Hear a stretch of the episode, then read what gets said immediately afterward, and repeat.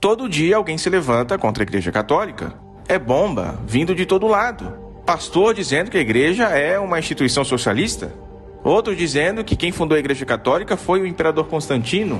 Que o Antigo Testamento tradicional do cristianismo é o protestante, com sete livros a menos. Que a igreja ensina a salvação por obras. Que os papas inventam doutrina ao longo dos séculos. De onde que vêm essas ideias?